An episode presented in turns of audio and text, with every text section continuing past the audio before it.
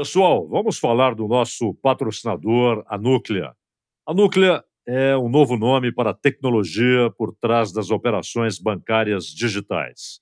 Acesse o site e conheça os serviços núclea.com.br. Núclea, conexão que gera valor. Agora está valendo, senhoras e senhores, sejam todos muito bem-vindos. Felizes estamos de recebê-los mais uma vez. Esse é o Isso Ninguém Vê. Ao meu lado, Cláudio Zaidan, como em todos os episódios. Salve, Cláudio, tudo bem? Tudo bem, Dan. Minha primeira missão aqui hoje é mandar um recado da minha sogra para você, a dona Vera. Pô. E, enfim, é chover no molhado, né? Mas fanzona do seu trabalho mas ela não ia me perdoar se eu não, não, não repassasse o recado. Mandou um grande abraço para você. Pô, obrigado, dona Vera. E você sabe, Cláudio, que de um tempo para cá eu acho que eu fiz a passagem. A passagem era uma coisa que o Paulo Altran brincava comigo, que ele falava assim, que quando a gente fez peça juntos, eu era um moleque, aí era visitando o Sr. Green. Aí todos a, a, molecada vinha falar comigo, né? E tal, e blá, blá, blá. Ele falou assim, vai ter um momento que você vai fazer a passagem. Eu falei, o quê? Só as mães falarão com você. eu, já fui, eu já fui das mães, agora tô para sogras também. Né? É, para as vovós já. Hoje em dia no, a molecada fala assim: você faz televisão? É, eu falo, faço. Tal. A molecada tá em todo. Tá aqui, né? Tá no podcast. Tá no, ah, depois que eu, vi, que eu vi um garoto perguntando se o Rivelino jogava bola. Até revista faz isso, não foi a 442 que botou, fez a lista dos melhores do mundo? O Pelé ficou em quê? Em quarto? É. E o Riva, acho Uma lista e o Riva excêntrica. atrás de um monte de gente. Pô, aí é. realmente. Mas sabendo de história e de atualidades, meus caros ouvintes, a gente mais uma vez agradece a sua audiência. Siga-nos no Instagram, é o Isso Ninguém Vê, o V sem o E, então Isso Ninguém v, tá? Isso Ninguém v. Aí você nos segue, saberá tudo o que está acontecendo. Hoje, especialmente, vamos falar de Open Finance o que é o Open Finance, o que significa, tentar tirar todas as dúvidas suas e nossas, né? Porque é uma coisa que cada vez ganha mais importância, né, Cláudio? Quem que vai ajudar a gente nesse trabalho? Ah, dois craques, né? Dois craques e eu, eu começo saudando aqui o Bruno Moura. Bruno, satisfação ter você aqui para a gente prosear, para você ajudar a gente a entender não só o finance, mas também outras invenções recentes aí, são todas muito novas, né? As coisas hoje rapidamente parecem já antigas, mas são muito novas e muita gente não compreende. Tudo bem, Bruno? Como vai? Bom dia, pessoal. Vou bem, obrigado por perguntar. Prazer em falar com vocês, poder compartilhar um pouquinho desse momento que a gente vive no mercado, como você bem disse, Cláudio, de muitas novidades. Não vou dizer que de tanta inovação assim. Eu acho que é, é muito mais de uma abertura, como o nome diz, de open, de novas ideias daquilo que a gente já via ver os bancos a fazerem lá atrás, que é compartilhar dados e poder analisar melhor as pessoas para poder conceder crédito. Só que agora de uma forma mais Ih, popular. Né? Peraí, Bruno. Entrou um cachorro aí. Quem é o cachorro? De quem é o cachorro? É o meu, meu, é o meu mascote aqui, Bruno. Oh, já chegou. Você nem, nem apresentado foi, o seu cachorro ficou bravo com isso? Foi? Não, aqui toca qualquer coisa aqui perto da porta, ele, ele apita. É, o cachorro tá gritando lá, e meu chefe, meu chefe? Pô, apresenta meu chefe. Então tá bom, vamos apresentar. Salve Leonardo Demola Ribeiro.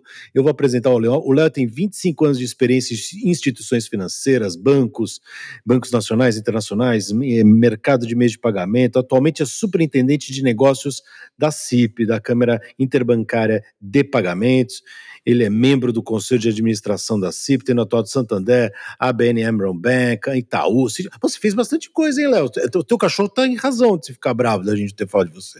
Meu cabelo branco aqui acusa também, viu, Dan?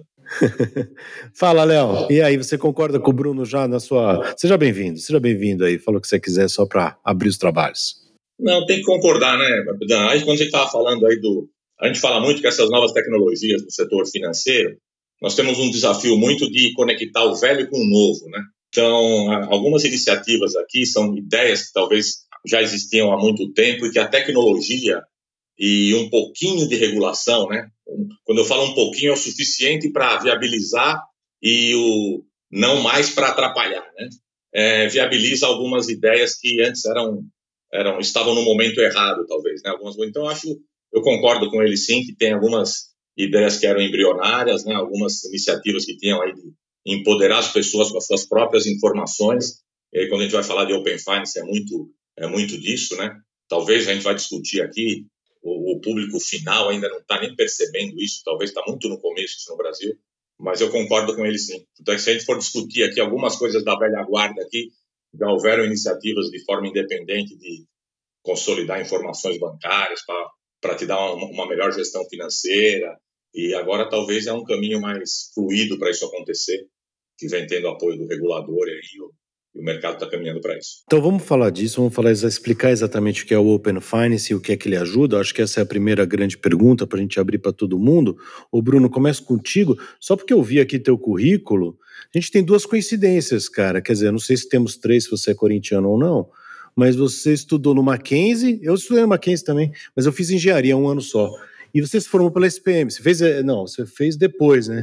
Você fez MBA na SPM. Eu fiz, eu me formei lá, cara. Exato. Eu criei o teatro lá no Philip Kotler. É, eu inaugurei aquele auditório. Mas faz tempo demais isso aí. Bruno, conta pra gente, pra mim e pro Cláudio, que não sabemos nada, o que, que é o Open Finance, quem ele beneficia. Vamos começar contigo e depois o Léo completa, por gentileza. Perfeito. A coincidência de ser corintiana, infelizmente ou felizmente do meu lado, não. não, não Peraí, você tá falando com essa tristeza, você deve ser São Paulino. Sabia. Com certeza. É. o palmeirense ia falar isso com mais orgulho, porque ia ter aquela compaixão do vitorioso, né? No momento, né, Cláudio? Exatamente. É, você sabe que eu não preciso nem falar a idade, é só dizer que torço para o Santos e para o Botafogo. Né? É um romântico. É uma é. a revelação da era, né? Tá voltando o Botafogo. O Botafogo tá voltando. Mas falando um pouquinho sobre o que, que impacta, o que é o Open Finance em si, é, é como o Léo comentou, é uma forma de empoderar as pessoas a compartilharem seus dados financeiros, né? Então você tem uma conta, sendo muito claro e específico, né? Você tem uma conta no, num banco X, né? E às vezes você quer ter um benefício num outro banco, numa outra instituição financeira que faz publicidade, que faz iniciativas para poder estimular o consumidor a também consumir produtos em outros bancos, só que você não tem crédito, você não tem acesso uh, aquele produto financeiro. Por quê? Porque aquele outro banco não sabe como que você se comporta, como é que é o Dan, como é que é o Cláudio, lá naquela outra instituição financeira. E aí você fica sempre naquela instituição antiga, sempre naquela, na, naquela visão de que é, banco é só para pessoas ricas, investimento é só para pessoas ricas, porque os novos entrantes eles não conseguem ver como é que você se comporta. Então o Open Finance vem para falar para o consumidor o seguinte: consumidor, o dado é seu, seu extrato bancário, a sua vida financeira é sua. Você quer compartilhar essa vida financeira com outras instituições para que elas possam te oferecer melhores produtos, melhores serviços financeiros, uma taxa de juros menor, porque ela vai ver que o Dan, ela, ele, apesar de ser uma pessoa que consome aí, tem, tem histórico bancário de mais de 15 anos, ele é um cara que tem ali os seus, as suas restrições, ele não, ele não gosta de fazer investimento, mas por que nunca confiou, por que nunca conheceu, ele nunca ninguém ofereceu para ele num outro banco, e agora nessa nova instituição ele tem esse poder. Então é o poder do consumidor de poder, de querer compartilhar o dado dele com quem ele quiser. E isso é muito importante porque por muito tempo no Brasil a gente falava assim, não, mas todos os bancos têm acesso a todos os dados da minha, da minha vida financeira. Isso agora muda.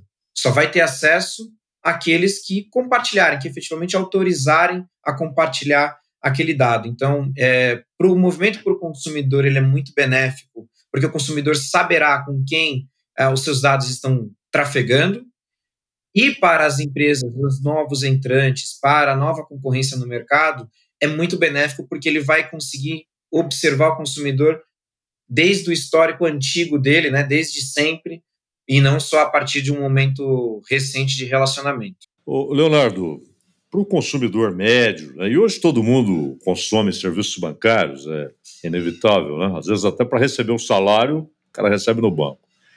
E essas expressões, principalmente em inglês, né? Open Finance, Open Banking, ela, elas parecem herméticas, né? Parece assim algo que só, só iniciados conseguem compreender o que está acontecendo. É, o Bruno falou sobre o, o, finance. Qual a diferença? Há uma diferença substancial, relevante entre o Open Finance e o Open Banking? Essa nomenclatura, ela, ela começou quando você fala do Open, vamos, vamos traduzir esse Open. Na verdade, quando fala do Open, é um pouco do que o Bruno falou, é, a partir do momento que você acaba tendo, você é que autoriza a sua informação poder ser compartilhada e utilizada, né, por quem você acha que é de seu interesse. Então, esse, a palavra open, porque você vai ouvir open um monte de coisa, né? Vai ter open insurance, que é seguros open, né? Você vai fazer um, você, open health, né? A administradora de saúde também vai começar a usar esse jargão open, vai ter open tudo. Então, só para traduzir um pouquinho Open, é o seguinte: ó, a partir do momento que você acaba, você é dono da sua informação e você abre essa informação para quem for de seu interesse. Então, essa primeira palavra é essa. A partir do o, o banking, só para separar e o finance, é, começou um pouco, por quê? Ah, o primeiro movimento, é, Open Bank, foi muito alinhado com a parte regulatória, né, que o Banco Central do Brasil lançou, né, que começou lá com fases, né? Primeiro os bancos, primeiro ele, ele regulando o setor, né? Então, como era para banking, o Banco Central começou com essa iniciativa de Open Banking, falando, olha, os bancos passam a ser obrigados a compartilhar os dados caso os clientes peçam para esses dados serem compartilhados. Então, esse jargão Open Banking é que, olha, o Open é contigo, ó, você vai ser dono do seu dado e vai compartilhar com quem for de seu interesse ou com quem você achar que pode te trazer algum benefício por te conhecer melhor. O, o banking foi focado no setor bancário. O finance, as várias é, fases do bem, começa com a parte de banco e depois vai. O setor bancário começou com compartilhamento de dados dos bancos, da, de produtos, começou com compartilhamento dos dados da sua, do seu extrato de conta corrente, e as fases vão avançando até para avançar na parte de investimentos e outras partes do setor é, financeiro. Então, expandindo um pouco mais do ambiente bancário para um, um, ambiente financeiro mais amplo. Então, só para descaracterizar, quer dizer, caracterizar melhor o que é banking, o que é finance, simplesmente eu diria que são as fases. Né? Eu diria que começa com open banking, muito é, é, fazendo com que a, o setor bancário se adeque para poder dar esse empoderamento para o público e ele vai expandindo inclusive para outros setores, setor de seguro e assim por diante. Agora, fechando no setor de financeiro, finanças, tem a parte de empréstimos, investimentos, financiamento, seguro. Então, esse é o conceito de Open Finance, esse conceito mais aberto, que não é simplesmente compartilhar os dados, mas inclusive você poder iniciar a transação e assim por diante. Claro. Léo, Bruno, quem quiser, é, vê se eu estou iludido. O fato de todo mundo saber tudo e o fato de, da concorrência. Então, eu, eu também sei tudo dos bancos, né? Porque no caso é, é uma, uma, via de mão dupla, né? Digo assim, eu sei do que cada banco me oferece, é isso que eu quero dizer. O cara sabe dos meus dados e um vai, vai me oferecer um, sei lá, um financiamento para um imóvel tal, o outro vai se financiar de outra maneira, vai falar juros, ó, oh, te dou 10, hoje em dia infelizmente voltou a ser alto, né? Então, um vai dar 10, o outro vai dar 9,5, eu vou saber isso de maneira mais clara. Existe essa concorrência e isso é melhor para quem é, é cliente ou é uma ilusão? O que, que eu acho? A expectativa é essa, é essa concorrência acontecer. Porque hoje, você conhece o produto do banco e provavelmente né, o mercado centralizado já foi muito mais centralizado aqui no Brasil, está descentralizando. Né? Bom, pegando história, você lembra que em 2013, 2014 tinha duas maquininhas de cartões, né? tinha da Cielo e da Rede no mercado, não tinham outras. Né? E a, o, o regulador tem aumentado a concorrência em diversos setores. Hoje, é, os bancos que mais conhecem o público é aquele banco que tem o um relacionamento por mais tempo. E no mercado brasileiro isso é muito concentrado. Então, eu diria que o banco onde você tem relacionamento e a concentração bancária, que no Brasil ainda é grande, né, esses bancos conhecem um pouco mais o cliente que tem relacionamento com ele. Então, só que o, esse cliente, por mais Você está falando de Itaú, Bradesco, é, a galera grande. É, os grandões, porque, de novo, é um mercado concentrado. Então, esses têm o benefício de conhecer um pouco melhor o cliente, né? não conhece 100%, mas eles têm um share de mercado relevante. Eles têm uma participação de mercado de 15, 20, um pouquinho mais de 20%, imagina. Você vai ter um conhecimento de um bom, um bom público. E aí você consegue até começar a entender qual o perfil desse público. E quando ele vai oferecer alguma coisa para você, Dan, ele já tem a visão, olha, tem uns caras aqui parecidos com o Dan, ó, o perfil do cara é esse, o cara gosta de consumir. Então o cara consegue fazer uma análise de perfil e até conseguir tentar te atender de forma mais adequada. Só que isso, essa autonomia está na mão do banco, de um banco, do banco que você tem um relacionamento concentrado o seu poder para. Você não tem a possibilidade. Hoje, um banco que está entrando no mercado e eventualmente tem uma boa ideia, tem uma oferta para você, ele não te conhece. porque ele é o cara que está entrando, né? Então, o que, que vai acontecer? Qual a expectativa, né? E por isso que o Banco Central vem muito, e não só aqui no Brasil, em outros países também. É, a questão do Open aí é empoderar para aumentar a competitividade também. Então, a partir do momento que você conhecia o banco de seu relacionamento, um até dois bancos que você se relaciona, até três, quando você acaba tendo a sua informação, você vai poder explorar novas oportunidades que eventualmente estão sendo colocadas no mercado. Imagina que tem alguém analisando o crédito imobiliário de forma diferente e você, normalmente, você vai fazer crédito imobiliário onde você tem o seu banco de relacionamento atual. Imagina que você vai poder, pô, eu tenho meus dados aqui, deixa eu avaliar uma outra alternativa, né? Então, a originação para você poder é, tomar um crédito, você tendo essa informação, a expectativa é que você possa fazer uma melhor avaliação do que tem disponível no mercado para tomar sua decisão de consumo. Então, isso é uma expectativa. Agora, é, eu diria que está muito no começo, né, essa, essa implementação ainda no Brasil, para o público efetivamente na ponta é, começar a sentir isso. Depois, acho que com certeza aí o Bruno vai poder explorar como que eles estão atuando aí. É, na verdade, são esses embriões aí que estão puxando esses modelos aí para gerar novas alternativas. Não é só empoderar o consumidor, é também os outros fornecedores de produtos financeiros poderem conhecer melhor esse fornecedor que estava concentrado na mão de, de, um mercado bastante concentrado que é o Brasil. O, Bruno, até sobre isso que falou Leonardo, é embrionário, mas é um desenvolvimento muito rápido, né? e, e claro, há uma vastidão de possibilidades. Mas eu fico pensando ali, o Dan citou o exemplo do financiamento imobiliário.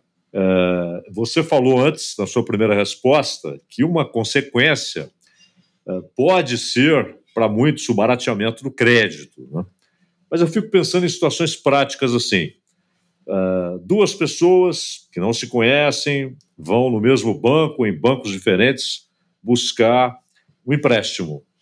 Com as informações de que os bancos veem que um deles paga tudo em dia, né, e honra os compromissos, etc., não, não tem risco de inadimplência, pelo menos visível, e o outro já tem um, uma ficha mais complicada e tal.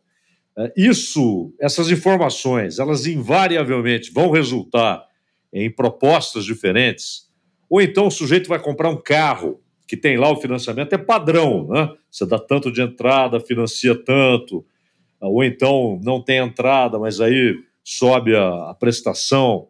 Também esse tipo de financiamento, que o sujeito às vezes nem vai no banco, ele faz direto na revendedora de carro. É, isso vai ter impacto dessas informações circularem alguns clientes serão beneficiados, ou muitos, porque a ficha deles indica que interessa emprestar para eles ou financiar uma compra? Essa é a expectativa, né? E, e por que, que é? E a expectativa de dois pontos de vista. O primeiro ponto de vista, hoje nós, como população, somos prejudicados é, pelo risco. Né? O Dan comentou: ah, a taxa de juros aumentou. O mais, mais complicado do que a taxa de juros é o spread que os bancos hoje cobram porque eles olham o risco de inadimplência futura alta e falam assim: não, eu vou cobrar 20%, 150%, por exemplo, que é o que a gente paga hoje no cheque especial, né, que é um crédito dos mais caros hoje. Só que ele cobra 150% do Cláudio, que é um ótimo pagador, que tem suas contas em dia, que frequentemente gasta e tem uma renda alta, e também vai cobrar 150 do Dan, que é uma pessoa que vive nos seus altos e baixos ali. Então, isso não é uma forma justa de você avaliar.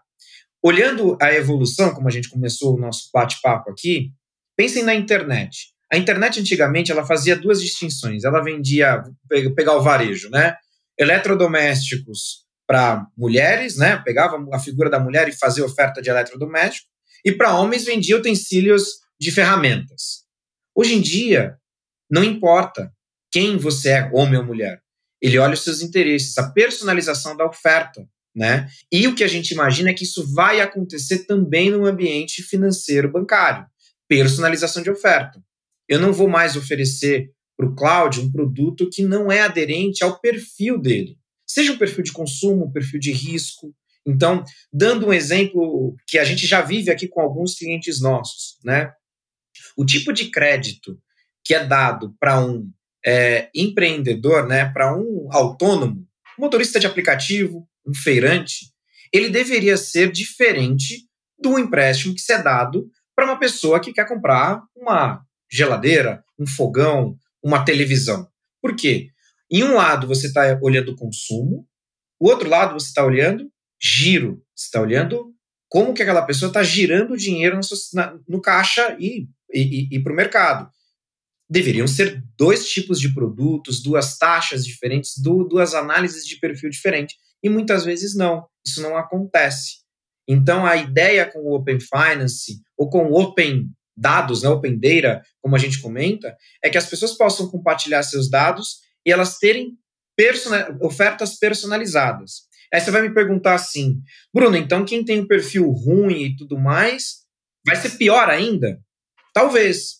Mas é por isso que, como o Léo comentou, existem novas oportunidades no mercado, e é uma coisa que a educação vai ajudar, né?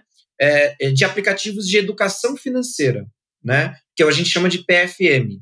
Né? São aplicativos, e aí a gente vai já ver um lançado aí recentemente que é o da Natália Arcuri, que é uma influenciadora de finanças, né, é, de finanças pessoais, onde, através do compartilhamento dos dados financeiros, então você imagina que o Dan vai falar assim, eu não sei administrar as minhas contas, mas eu tenho um aplicativo aqui que eu vou conectar os meus dois bancos aqui, que eu tenho conta, e esse aplicativo ele vai me dar uma visão geral de onde que eu posso economizar, de onde que eu posso dar uma restringida. Se eu tenho um produto de crédito caro, que ele pode me oferecer um produto de crédito melhor, que é exatamente o que a Natália né, e outros, Primo Rico e outras grandes personalidades no mercado têm influenciado as pessoas a entenderem mais educação financeira.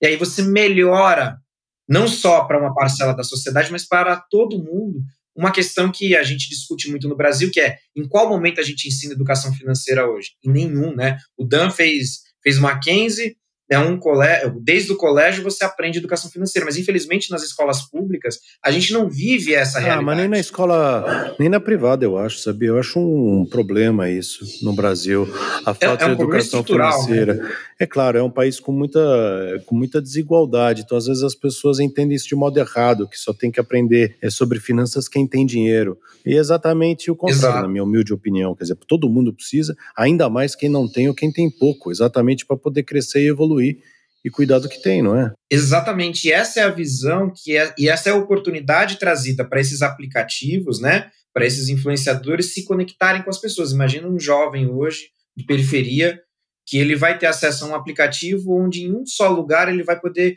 a, ser ajudado a administrar suas finanças de forma é, digital, um, de uma forma consciente. E aí você traz educação financeira, você melhora os produtos financeiros, personaliza a oferta e aí você evolui como país até. Então a iniciativa é, do Open Finance, ela muitas vezes ela pode ser observada, ah, aumento da competitividade, os bancos mais uma vez vão ter acesso a dados e assim por diante. Vamos olhar que existem oportunidades aí que jamais foram vistas para que uma parcela da sociedade que não tem acesso, tal como o Pix, né? Quantas pessoas nunca tiveram acesso ao, ao banco porque o banco nunca liberava um cartão de débito? E agora todo mundo tem acesso porque o Pix é uma, é, é, é uma realidade no Brasil. Você bancarizou pessoas através disso. Então, é, é, é, a visão que eu trago aqui, é, é, é, do quanto que a gente pode popularizar os serviços financeiros e, ao mesmo tempo, personalizar ofertas para um futuro breve. É seguro tudo isso, gente? Digo, como é que funciona essa história do compartilhamento de dados? Porque eu, eu a gente tem medo, é, é, o nosso maior bem hoje, né? A gente já falou disso em outros episódios aqui, Claudio. É, o nosso maior bem são os nossos dados, quer dizer, o nome, SIC RG, o que compra, o que deixa de comprar, a gente está sendo monitorado o tempo inteiro. É muito comum, não sei se acontece contigo, Cláudio, a gente começar a falar de carro, não, porque carro, aí você abre o celular, abre o Instagram, tem uma propaganda do carro. É verdade. A gente está sendo ouvido, né, cara? Por mais que a gente a, a, a, bota lá a privacidade no computador, celular, onde for, está tá ouvindo. A televisão está ouvindo, hoje em dia a é. máquina de lavar ouve, todo mundo ouve. A minha mulher levou um susto outro dia, Dan, porque eu ele estava. O telefone estava ali, né, apagado e tal.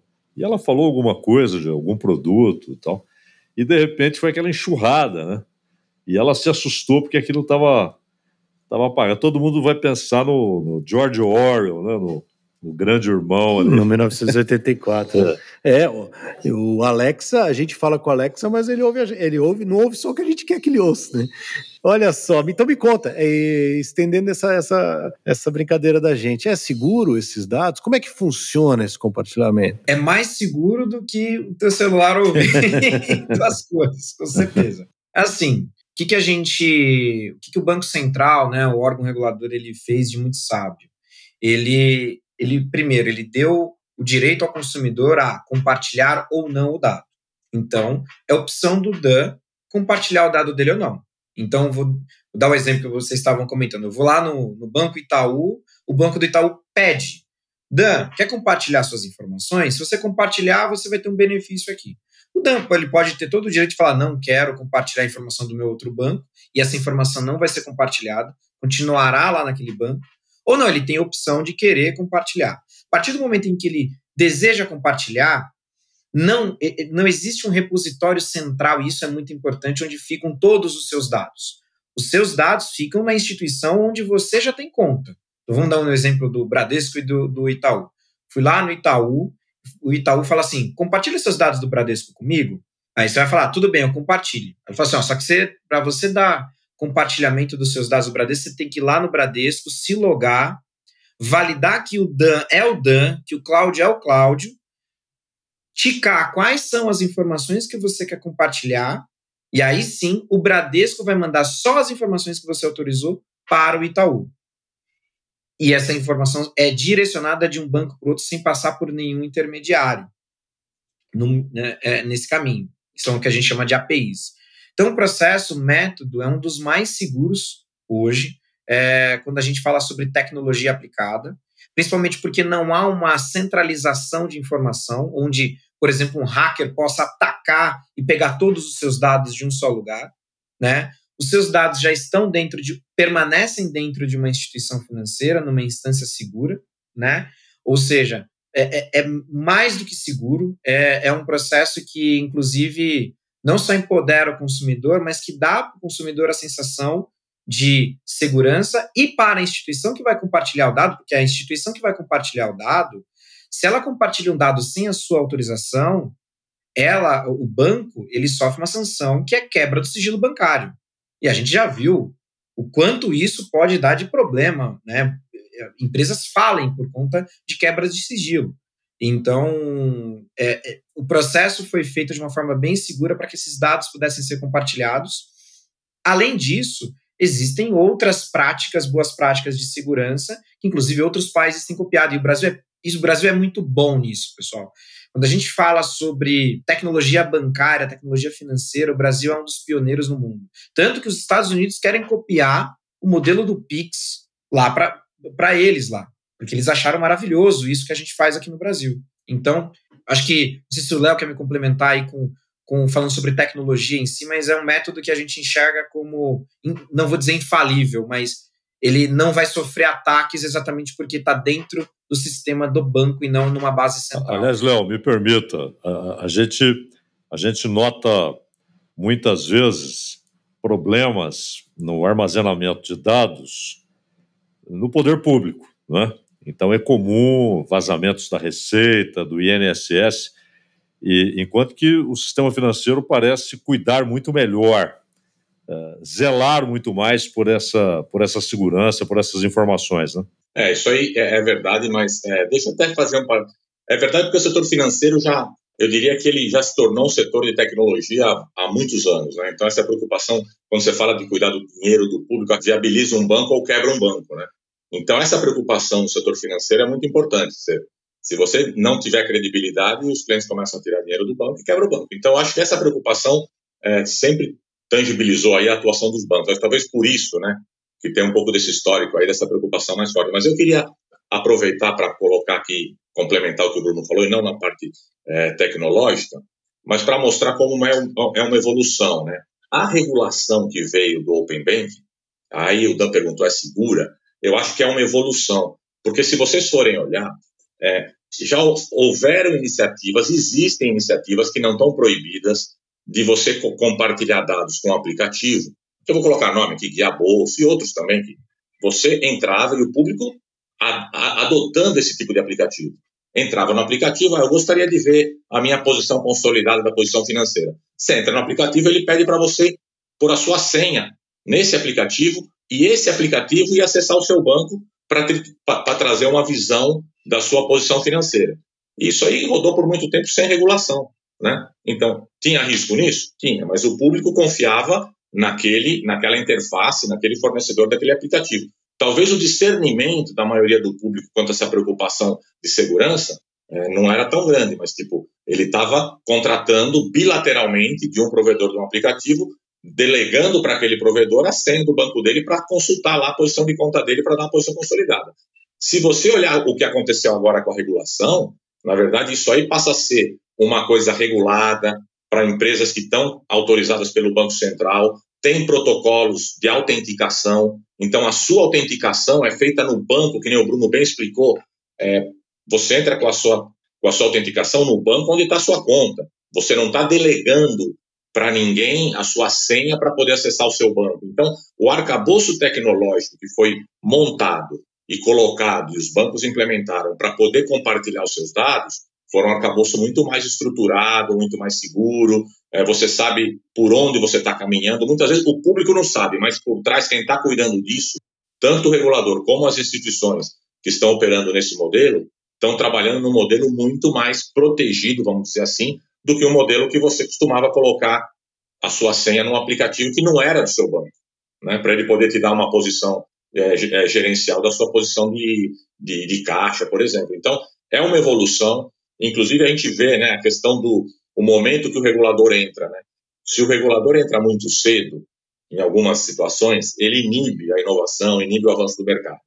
E muitas vezes o controlador, né, o, nesse caso aí, setor bancário, o Banco Central, ele entra com a regulação, ele vê que o mercado está desenvolvendo. Hoje, normalmente, muitas coisas, a, a tecnologia está viabilizando a inovação acontecer antes da regulação. E acho que isso é, é saudável se o timing das coisas forem no momento correto. Então, eu vejo de uma forma bastante positiva a implementação aí da, de toda essa arcabouço de segurança tecnológica do Open Banking irregulado, né?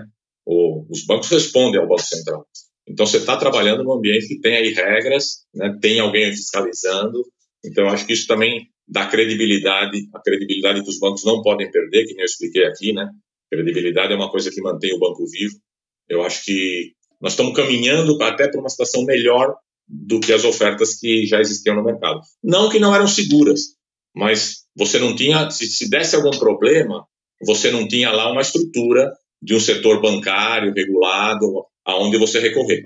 Então, um pouco para explorar um pouco, um, um pouco esse, essa visão de segurança e credibilidade do ambiente que foi colocado no ar aí para todos. Eu, se eu fosse um desenvolvedor de aplicativo, eu brinco que eu, o primeiro aplicativo que eu ia desenvolver, alguém vai desenvolver, vai pegar essa minha ideia e vai ganhar muita grana. É, a gente falar de um filme aqui, sei lá, a gente falar de um filme que o Zaidan gosta, Sete Homens e um Destino, Will Brenner. Aí, pá, a gente fala isso pro aplicativo, pimba, ele já mostra onde passa. Aí você fala, não, já existe isso. Não, não existe.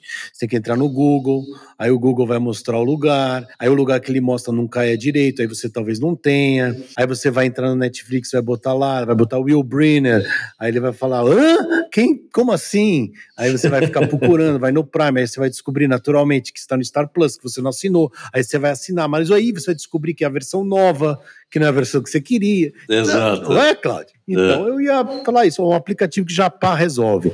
Tem aquele Just Watch, mas também não funciona bem. Eu tô brincando disso porque com o Pix pode ser a mesma coisa com isso que vocês estão falando, não pode? O que vocês estão falando é um monte de banco, um monte de lugar. Agir com isso tudo separado pode virar uma grande complicação em vez de um grande facilitador, não é?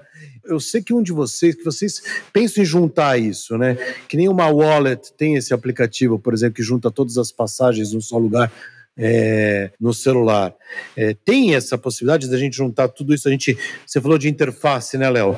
Tem uma interface que coordene isso tudo, todos esses PICs, todas essas operações, todas essas possibilidades? Eu acho que o Bruno vai poder exemplificar bem isso aí. Eu só vou fazer um gancho antes, Dan, de passar a palavra para o Bruno, que acho que ele vai deixar clara a possibilidade que ele está vendo nisso. Mas você falou do Pix, né? A expectativa do, dos usuários tem que ser sempre alta mesmo, igual a sua aí na questão do filme, né? Pô, eu pensei aqui, eu já quero que apareça na tela aqui o, o prospecto desse, desse, desse gênero de filme que eu estou olhando. Imagina hoje, né? Você vê o Pix, tremendo sucesso, todo mundo adotando, mas você pega a sua experiência de um Pix num, num, num e-commerce, já é boa, mas você tem que. Ah, tá bom, vou pagar com o Pix. Daí ele te dá um copy cola. Você copia o Pix, vai no seu aplicativo do banco, abre o aplicativo do banco, cola o código do Pix, aí manda pagar. Bom, é bom, né? Melhorou, é Pix, tá? Mas imagina você poder, já no site do e-commerce, quando você falar que vai pagar com Pix, esse site já autenticou você no banco. Então você falou, já, já, já passa pela, esse arcabouço do Open Finance, que é uma das soluções que está indo para o mercado, que tem no mercado, que você vai simplificar essa experiência do usuário. Então, a tendência, né, não vai chegar na sua experiência, a sua expectativa do, de, de, de aquisição de filme, mas está caminhando, né? Como eu falei, como é tudo muito no começo, as soluções estão sendo adaptadas e melhoradas para simplificar a experiência do usuário. Então, eu acho que é, só, só para você ver como as, ah, o Pix está aí, mas tem muito mais para evoluir, né? E as soluções, né, podem ser adaptadas no e-commerce. Tem vezes que é um e outros e outras empresas que não só os bancos vão poder oferecer essa solução para o e-commerce. Né? Então, vai facilitar muito a, a usabilidade na ponta para tipo o cara pensou em comprar, daqui a pouco, olha, já estou é, e outra, de uma forma mais segura, né? Do que você simplesmente ter que, ó, entrar aqui por a senha para alguém. Não, não é isso. Colocar o seu, o seu cartão de crédito, colocar os três números do seu cartão de crédito lá também no site.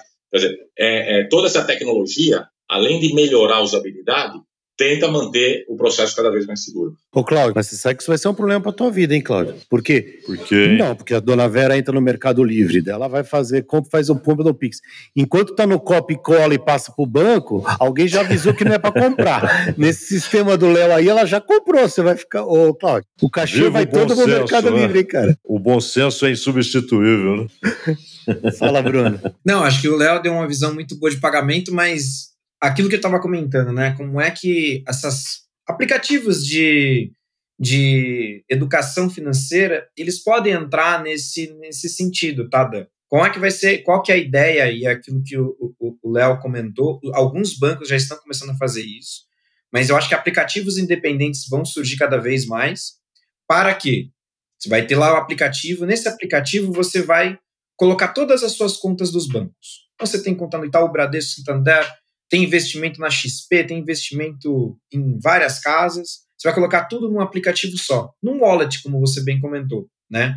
E lá você não vai distinguir, por exemplo, apenas, ah, eu tenho mil reais num banco, tenho mil reais no outro, gastei 500 em um, gastei 500 no outro. Você vai falar, cara, gastei mil reais e tenho dois mil aqui disponível, né? Em todos os meus bancos. Meu saldo é tanto de mil reais aqui isso num lugar só. Então você vai poder ver 360, porque tem muita gente que tem, ah, essa, principalmente os autônomos, né? Essa conta aqui é a conta minha de autônomo, onde o pessoal faz Pix para mim e dá os bolos que eu vendo. Essa outra conta aqui é, é a conta do, do, do Uber, para o Uber depositar aqui o dinheiro que eu faço as minhas corridas de Uber. Só que aí ele começa a não conseguir administrar as contas porque cada uma, cada coisa está num lugar, né? Então já existem iniciativas desses aplicativos que vão fazer tudo num só lugar, consolidar essas informações e aí fazer exatamente o que o Léo acabou de comentar. Vamos citar um caso mais simples. Eu tenho lá a conta de luz para pagar esse mês. 500 reais de conta de luz. Gastei bastante esse mês de conta de luz. Né? Apesar que pelo, pelo valor da energia elétrica no Brasil, não é tanto assim, né? Uma casa com quatro pessoas já, já, já, já estourou a conta. É um parênteses desnecessário, porém ansioso da minha parte, mas necessário. O Brasil tinha que investir em energia solar e dar é, isenção de imposto. E Poxa, claro. Não é verdade? Eu é, acho uma tem, loucura tem investido, isso. Tem investido, um mas é, o imposto é muito alto então, ainda. Tem que né? tirar o imposto. Há uma punição ao consumidor. É. Mas é inevitável. Não é? Isso vai aumentar muito. Pô, tinha que melhorar isso aí. Fala, Bruno. Desculpa o parênteses. Ajuda, ajudaria muito. Então, fui lá, tenho 500 reais para pagar da minha conta de, de energia elétrica. Só que meu saldo num banco, né, vamos, vamos olhar, meu saldo no Bradesco é de 200. Meu saldo no Itaú é de 300 ah, caramba, eu tenho que fazer um Pix de um banco para o outro para depois pagar a conta. Não vai ser mais necessário. Então, as fases que já estão dentro da regulamentação, você vai falar assim: eu tenho uma conta aqui de 500 reais. Da onde você quer pagar essa conta? Ah, quero pagar usando o saldo do meu Bradesco o saldo do meu Itaú. Selecionei essas duas, pagou a conta. Não preciso fazer esse, esse, essas transferências malucas que mais confundem muitas vezes a pessoa do que isso. E paga a taxa também, exatamente. E para as concessionárias também é muito bom, porque você reduz a inadimplência, porque a pessoa, às vezes, ela paga só parte da conta. Porque ela paga uma parte, aí ela vai pagar outra no outro aplicativo, não consegue, não consegue ter dinheiro naquele dia, e aí esquece de pagar a conta. E isso acontece. Então, a, a, a ideia do ecossistema é poder fazer com que as pessoas encontrem soluções em um só lugar e que essas soluções ajudem elas a se organizarem, a pagar melhor as contas, a ter uma vida financeira melhor e até investir. Porque muitas vezes o que falta para as pessoas hoje, né, não é só a educação do investimento, mas você pega lá, às vezes a pessoa tem 500 reais, mil reais lá no saldo da conta corrente e ela não investe aquele dinheiro porque ela acha que é pouco. A gente tem essa cultura ainda. Mas se uma instituição tiver conectada e ver que você sabe que você tem lá 500 reais guardado ali, que seja para uma na sua conta corrente que não está rendendo nada, é que a taxa de juros altíssima no Brasil, 500 reais investido já dá uma boa uma boa graninha no final do mês, a, aquela empresa pode automaticamente fazer é, através da sua autorização esse investimento para você e você recolhe a hora que você quiser dentro desse aplicativo. Então não é só para pagamento, é também para investimento, é também para cultura. Imagina você na boca lá do assistindo uma peça de teatro e você não tendo saldo nenhum dos bancos e como é que você paga? Você no, no, no momento o Pix não consegue fazer e porque o cara sem grana não vai no teatro. Não, ele, mas ele tem grana no banco, tem no outro, e se ela somar as duas, vai. É, na verdade é o contrário. Quem não tem grana faz teatro. ou, ou o contrário, quem faz teatro não tem grana. Ô, Léo e, e, Bruno, eu queria que os dois é, respondessem, porque não é uma, uma, informação, mas uma, uma análise, uma, uma visão que vocês têm do impacto do Open Finance no, no mercado de crédito. A gente tem a, a lei da oferta e da procura é irrevogável, né? Enquanto houver mercado, haverá essa lei. É como a lei da gravidade, é irrevogável. Embora muita gente já tenha tentado revogar né, a, a lei da oferta e da procura, obviamente sem sucesso. Mas eu fico pensando, claro que os bancos disputam, por exemplo, uma grande corporação, todo mundo quer ter como cliente ali uma grande corporação, uma empresa gigantesca e tal ou um Estado, né? aqueles acordos são feitos com o Estado, para folha de pagamento. Mas essa possibilidade de compartilhar as informações, e aí os bancos vendo quem é quem, como é que o cara lida com as suas contas, com seus investimentos, com seus compromissos. Isso vai produzir, ou já está produzindo, a demanda pelo bom cliente. Isso vai provocar uma disputa. Essa disputa vai resultar como quase sempre acontece na lei da oferta e procura, em melhores condições para o cliente. O banco, para atraí-lo, vai oferecer melhores condições do que o outro. Isso é realidade ou é só uma perspectiva? Deixa eu, deixa eu começar aqui, depois eu passo para o Bruno. Eu acho que essa é, é uma realidade, mas está no início. Até antes, vou colocar um exemplo aqui, antes do Open Finance ter entrado, Open Bank, com essa possibilidade, vocês lembram que faz uns três, quatro anos, é, a questão do cadastro positivo que foi implantado aqui no Brasil? Os birôs de crédito só sabia quem não pagava, né, quem eram os mal pagadores. Depois foi implementado o cadastro positivo, igualando o mercado brasileiro, que acontece lá nos Estados Unidos, para exatamente os bancos poderem conhecer os bons pagadores. Inclusive os não bancarizados. Aquela questão, tem o não bancarizado, mas que paga todo, todo mês a conta de luz direitinho. Opa, esse cara era um desconhecido e daqui a pouco entrou no mercado para crédito. Esse movimento gerou um movimento melhor, de melhor oferta de crédito para o não desconhecido. Não, não consigo te precificar os números aqui, não foi também multiplicar pelo dobro, né? Mas você junta isso, junta o PIX com a bancarização, e são cenários, são estradas que estão conduzindo para o mesmo destino. Então, acredito sim que vai acontecer isso. E outra coisa que eu queria trazer aqui nessa parte da competitividade do mercado, né? Até para desmistificar um pouco, né? Talvez eu tenha dado esse viés no começo, falando, ah, Open Banking e tal, é, uma, é os novos entrantes é, versus é uma, uma guerra de Davi contra Golias, né? Os novos bancos, novos entrantes, bancos digitais versus os grandes bancos. Mas na verdade, quando a gente vê entrar uma tecnologia nova dessa, é, não é não é Davi contra Golias. É, Golias contra Golias também estão se degladiando exatamente nessa linha que você comentou, Cláudio, para buscar os clientes. E algumas ferramentas que os bancos tinham de fidelização para te conhecer, por exemplo, a questão de débito automático, né? Você tinha um débito automático naquele banco, você estava lá todo mês casado naquele banco.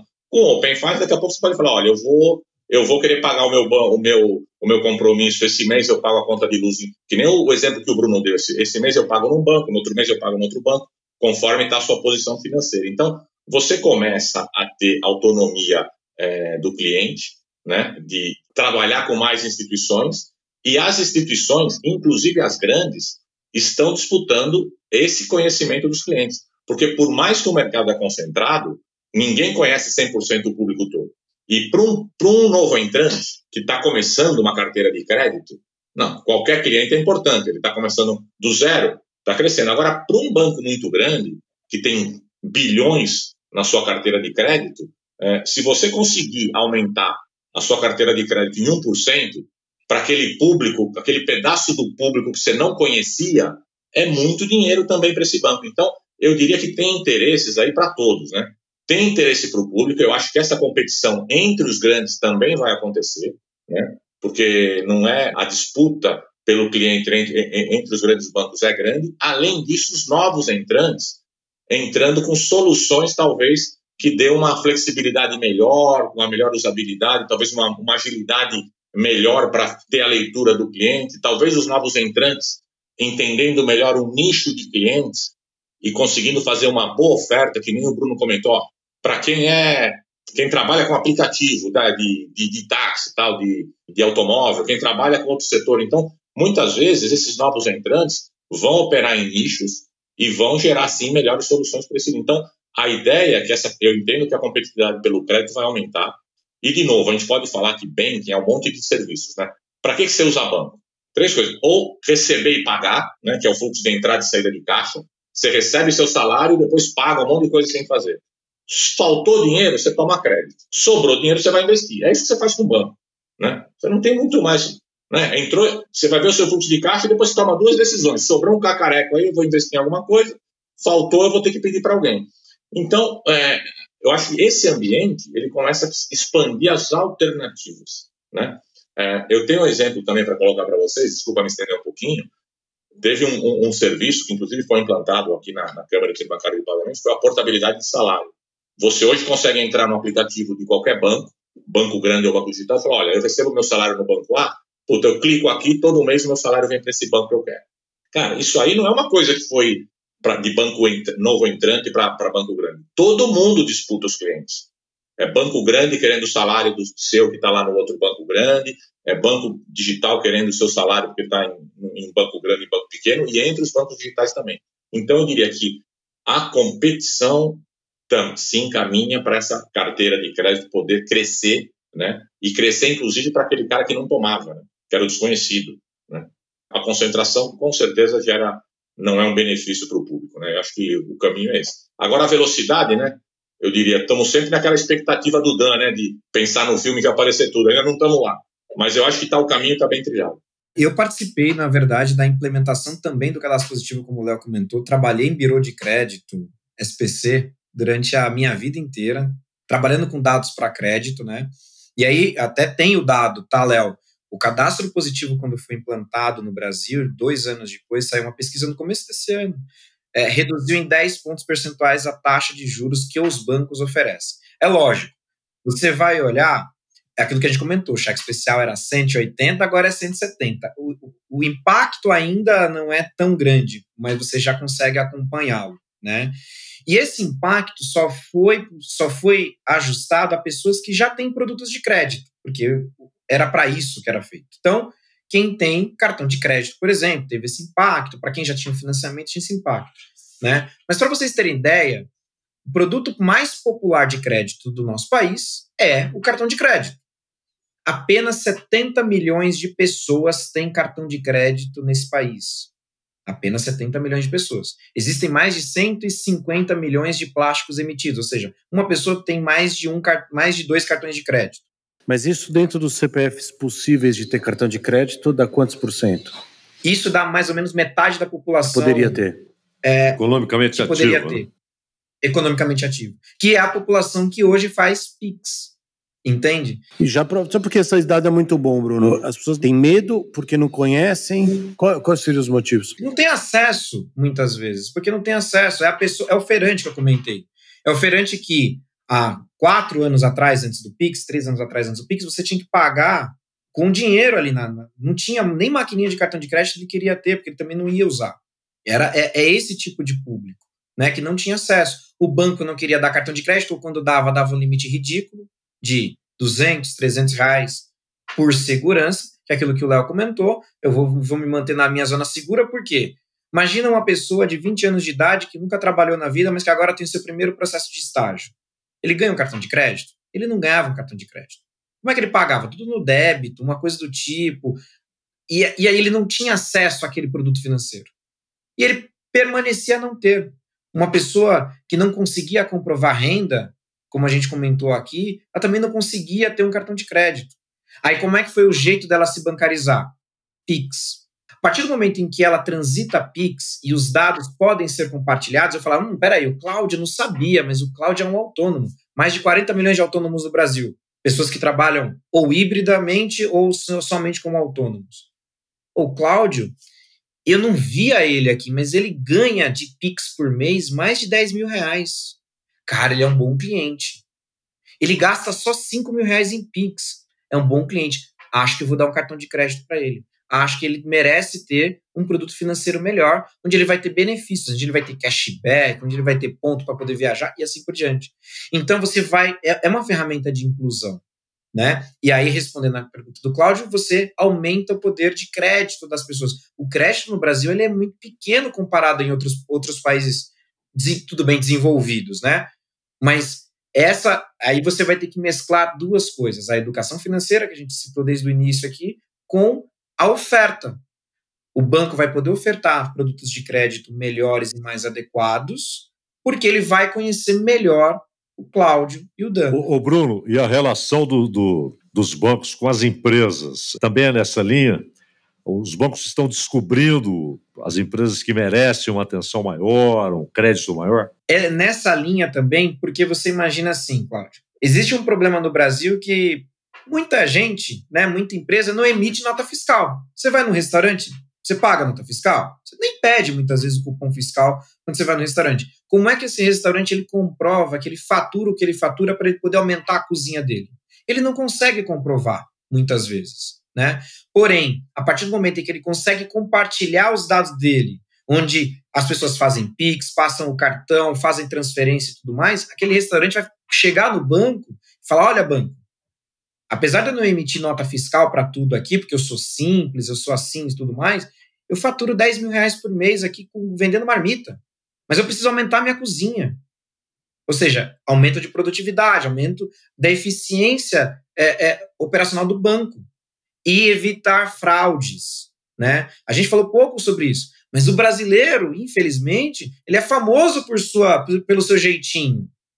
Ele vai lá, ele altera uma coisa no extrato, ele altera uma, um documento. A gente sabe que isso, infelizmente, acontece. É 1%, mas é 1% que prejudica bastante a operação. Só que, como os dados vão ser compartilhados entre os bancos, como a gente comentou, não vai ter nenhum intermediário no meio, matei um problema reduzo pelo menos o problema que é da fraude. E aí os honestos, as pessoas honestas, as empresas honestas, elas vão se beneficiar por isso também. Então, é um ciclo mega positivo quando a gente vê, né? E falo mais para vocês, a minha perspectiva é que no futuro as pessoas possam monetizar os seus dados. Olhando uma janela de 5, 6 anos à frente, o Dan vai falar assim: eu vou compartilhar meu dado, qual que é o benefício que eu vou compartilhar meu dado? Ah, vou compartilhar meu dado porque eu vou ter um, um ingresso para um, um cinema, para um, um teatro, eu vou ter um benefício X, eu vou ter um seguro, eu vou ter alguma coisa aí, então eu vou compartilhar o meu dado.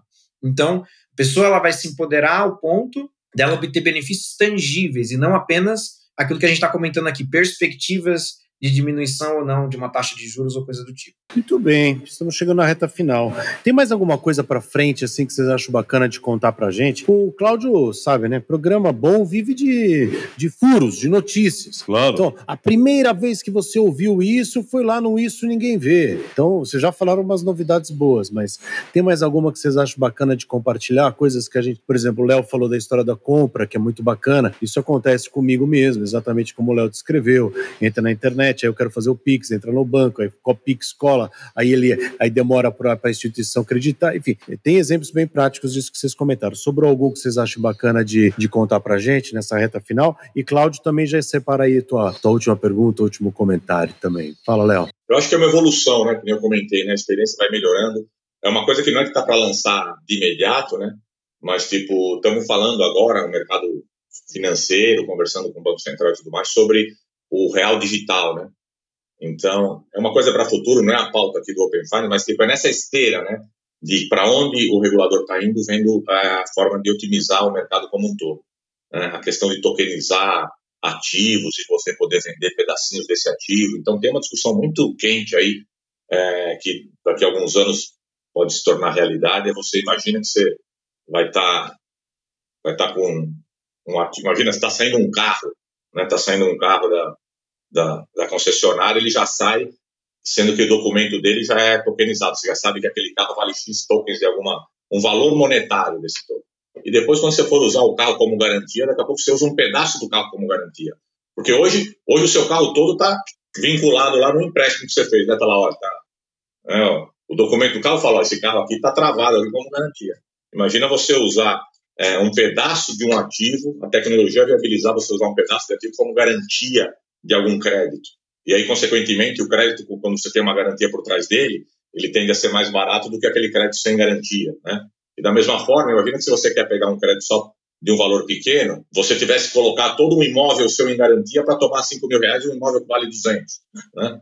Você travou toda a sua garantia que você tinha, seu patrimônio, para um empréstimo de 20 mil reais, você travou um patrimônio de 200. No futuro, o que está tá, tá se discutindo nesse mercado de tecnologia, no setor financeiro, é você poder ter esse tipo de ativo é, tokenizado, que é tipo, como se fosse ele quebrado em pequenas partículas, né? E que você pudesse vincular um pedaço desse imóvel para aquela operação de crédito, né? E aí, de novo, naquela linha de empoderar o usuário, vai falar, ó, você é dono do imóvel. Ó, por que, que você vai travar um imóvel que vale 200 mil para como garantia de um empréstimo que está pegando de 20 mil? Então, tudo isso são futuros aí que está se vendo de melhoria do setor financeiro no Brasil e, e no mundo também, que viabiliza exatamente isso. Como eu vou dar mais crédito, como eu vou é, viabilizar essa, né, essa melhor utilização dos ativos que tem no mercado, né? E a circulação desses ativos. Né? O ativo, quando não tem liquidez, não consegue circular, ele acaba valendo menos. O ativo com mais liquidez, ele tem um preço de mercado e pode valer mais. Então, tem muita coisa nova aí sendo discutida que vai nessa esteira aí de regulação tecnológica para o setor bancário. Acho que vai valer capítulos aí para você, para o Cláudio, aí, essas novas tecnologias para o setor financeiro. É, eu penso que acho que a, o principal furo para 2023 é que a gente vai ouvir muito mais o termo Open Finance ou Open Banking nesse ano. Por quê? Os bancos eles estão aprendendo a entender como é que funciona toda essa roda, quais as oportunidades que essa roda toda vai trazer. E a partir do momento que ele desenhar bem, a gente já tem acompanhado isso nas reuniões, né? Estava num grande banco semana passada falando sobre isso. Ele aprendendo isso, ele vai começar a estimular o consumidor a cada vez mais ter visão de oferta. Aquilo que a gente comentou no começo, o celular está ouvindo, o banco já ouviu. Agora ele vai querer fazer com que você ouça também, com que você veja isso também e veja isso com mais força, é, porque eles já estão mais preparados para isso. E isso desde o banco pequeno, mas principalmente as grandes instituições, porque elas vão ter um interesse muito grande. Imagina que grande parte da população que vai querer compartilhar no início esses dados é uma população digital, jovem, que entende que aquilo, como tecnologia funciona, existe, não tem talvez os medos que eu tenha, que a gente aqui possa ter, né? E vai compartilhar. Só que esse não é o público de um banco tradicional. Esse é o público de um banco digital, um banco novo, um banco roxinho, digamos assim, né? E esses grandes bancos vão começar a, a, entender melhor esse perfil de público, vai buscar mais ele. Então a gente vai ouvir o termo Open Finance sendo mais ouvido e os benefícios cada vez sendo mais tangíveis para a população. E aí, olhando futuro, entra muito nessa parte do que eu comentei com vocês. Já é uma realidade, já existe isso, né? As NFTs já existem para isso, e a monetização dos dados, ou seja, o seu dado vai ser uma NFT no futuro né? O seu dado vai ser um ativo seu e que você vai poder concedê-lo, alugá-lo, né, para alguém, porque você pode revogar o acesso quando você quiser, é, desde que você veja um benefício para aquilo. E o benefício muitas vezes monetário. Acho muito que as pessoas vão começar a ganhar dinheiro. Não vou falar que elas vão viver disso, mas elas vão começar a ter seus centavos lá toda vez que o seu dado for compartilhado né? E, e, isso já existe nos Estados Unidos, um aplicativo no, no, Vale do Silício já está começando esse projeto. O Brasil provavelmente vai entrar nessa onda ano que vem, no mais tardar em 2024, mas isso é no mais tardar. E aí você vai começar a ver isso com mais recorrência. E essa é a minha aposta, na verdade, para a evolução do sistema de dados, de informações, até porque também ano que vem, a agenda do, dos órgãos reguladores, e aí não é só o Banco Central, também tem a SUSESP com seguros, vai fazer com que mais dados sejam compartilhados. E aí vocês tenham, a população tenha mais acesso a isso. Então, acho que o grande furo aqui é fazer com que as pessoas acreditem que isso vai poder mudar tanto a educação financeira no país, quanto ao aumento da, da competitividade, da lei da oferta e da demanda aí que o Cláudio bem comentou. Acho que é, é muito isso. Bom, para encerrar da minha parte aqui, o, Dan Stuba lançou uma grande ideia, que é sempre no final da prosa aqui, as pessoas darem dicas, né? Do que quiserem, de livro, de filme. Não sei se vocês é, têm alguma dica sobre essa, esse conjunto de informações, já que nas escolas não há, ou em muitas escolas, majoritariamente, né? não há educação financeira, se as pessoas encontram isso em livros, em vídeos, etc., ou qualquer outra dica que vocês queiram dar de filme, de literatura, do que for. Eu, eu assistiria a Fahrenheit, que dentro do filme você vê uma parte de como que é calculado um score de crédito. Tanto que lá é escrito FICO Score, lá nos Estados Unidos, e é bastante interessante é, é, como é que você vê aplicado no dia a dia isso do score de crédito, que ainda é um tabu para as pessoas, né? Mas que os bancos utilizam aí os dados para transformar em modelos de score para poder avaliar o crédito. Então, o filme que eu recomendo é isso. E recomendo muito que vocês, né, que as pessoas possam seguir e cada vez mais, né, já que a gente está falando de uma, uma visão um pouco mais digital, esses influenciadores de educação financeira, posso citar aqui alguns que eu sigo, a própria Natália Arcuri, da Me Poupe, é, o, o, o Thiago Negro do, como Primo Rico, porque eles vão conseguir tangibilizar cada vez mais, numa linguagem simples, aquilo que a gente precisa aprender de educação financeira. Tá? Então, tanto ouvir esses podcasts quanto assistir no YouTube, vai tangibilizar bastante para vocês, não só sobre Open Finance, mas para todo mundo, para entender um pouquinho como é que funciona e desmistificar esse negócio é, do ambiente financeiro. É muito mais simples do que a gente possa, possa imaginar. Então, essas são as minhas duas dicas, uma mais digital, uma mais é, falando sobre filme para entender um pouquinho de score de crédito, aparece lá o FICO Score calculado e vai ser bastante interessante para todo mundo. Eu, na verdade, aqui acho que minha, meus cabelos brancos estavam remetendo, vou fazer o pessoal assistir aquele filme que falava da quebra da, da bolsa tal, para o pessoal ter uma cultura de, de, de, precaução, né, quando você fala em finanças, mas eu vou na dica do Bruno aí, eu acho que exatamente para o público que nós estamos falando, novos bancarizados, acho que tem muito muitos podcasts e Primo Rico e outros, eu não vou ficar citando nomes aqui, mas tipo, acho que tem aí muita coisa fácil, linguagem, tenta traduzir esse, esse financeiro aí para um negócio mais palatável para o novo público, né? Para os jovens, né?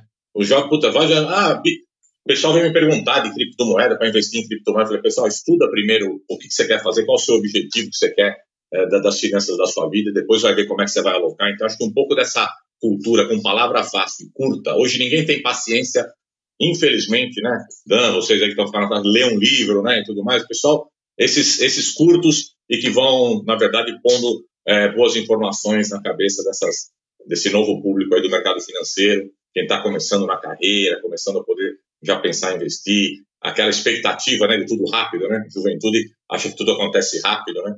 Daqui a pouco, 100 reais por mês é 100 reais por mês. Eu, eu tô com 57, tem uma previdência que eu comecei com 30. Aí eu falei, pô, isso aí não vai dar nada. Agora eu tô com 57 e a previdência tá lá. Então, é um pouco dessa paciência econômica também, um pouco dessa cultura para a turma toda aí, acho que vale a pena. Eu acho que esses, esses recursos aí dos, dos, dos podcasts, alguns canais são bastante interessantes. Eu, eu tenho só mais uma dica que eu lembrei agora. Prenda-me se for capaz, do Leonardo DiCaprio. Ele fala muito da evolução do sistema financeiro. A gente falou sobre segurança, né? A pergunta do Dan sobre, pô, quanto isso é seguro? Cara, você imagina que o cara conseguia fraudar a companhia aérea. A Ele era bom de assinatura, né?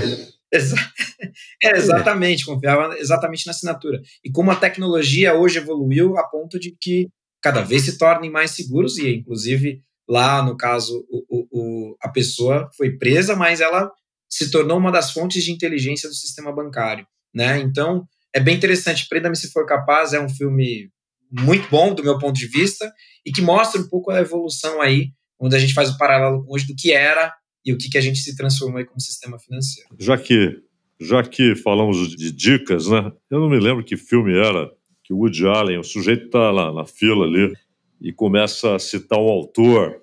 Isso pode ser qualquer um, o cara pode estar citando o Trotsky, o Freud, e falando um monte de baboseira e, e, dizendo que o outro que disse. Aí ele puxa o autor e fala o que ele está dizendo aqui, que você falou, né? Esse filme chama-se Manhattan, essa cena acontece na é fila do cinema. É o Manhattan. Manhattan, aliás, que ele fala para para neto do Hemingway, você acha que o mundo começou com os Beatles? É isso aí.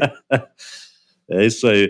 Então, eu queria puxar para a fila aqui o Adam Smith, porque eu tenho ouvido muito liberal de jardim de infância, né?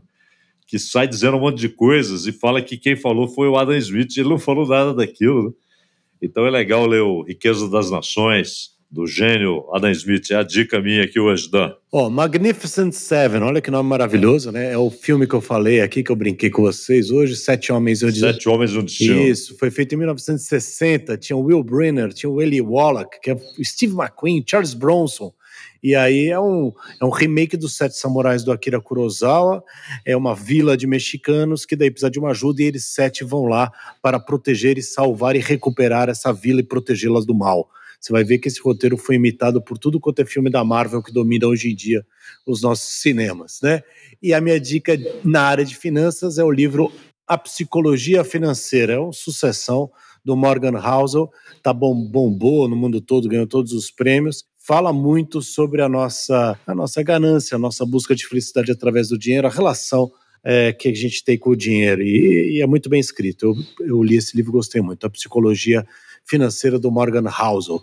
Senhoras e senhores, a gente recebeu hoje o Leonardo Ribeiro, o Bruno Moura, a gente só tem, a gente agradece muito a vocês. E é isso, Claudio Zaldan. Tem últimas palavras? Não, só agradecer, né? A prosa foi muito boa, os dois foram didáticos, pacientes, falaram coisas que todo mundo consegue entender, foram extremamente didáticos na exposição e a gente sai daqui muito mais bem informado, sabendo muito mais sobre o assunto. Muito obrigado, Bruno. Obrigado, Leonardo. Valeu. E eu queria dizer para o nosso ouvinte, olha que está passando o, set, o, o, o, filme, mas não achei aqui, ah. tá vendo? Tá, tá vendo? Não tá aqui, não sei. Você vai ficar rico com, esse, com essa ideia. Que nada. Alguém vai roubar, alguém vai ouvir nosso podcast, vai fazer e vai ficar rico no meu lugar. E não vai nem me citar. Valeu, gente. Um abraço para todos. Um abraço. Aqui é o Isso Ninguém Vê e você nos segue no Instagram. Isso Ninguém Vê sem o E no final. Obrigado e até a próxima.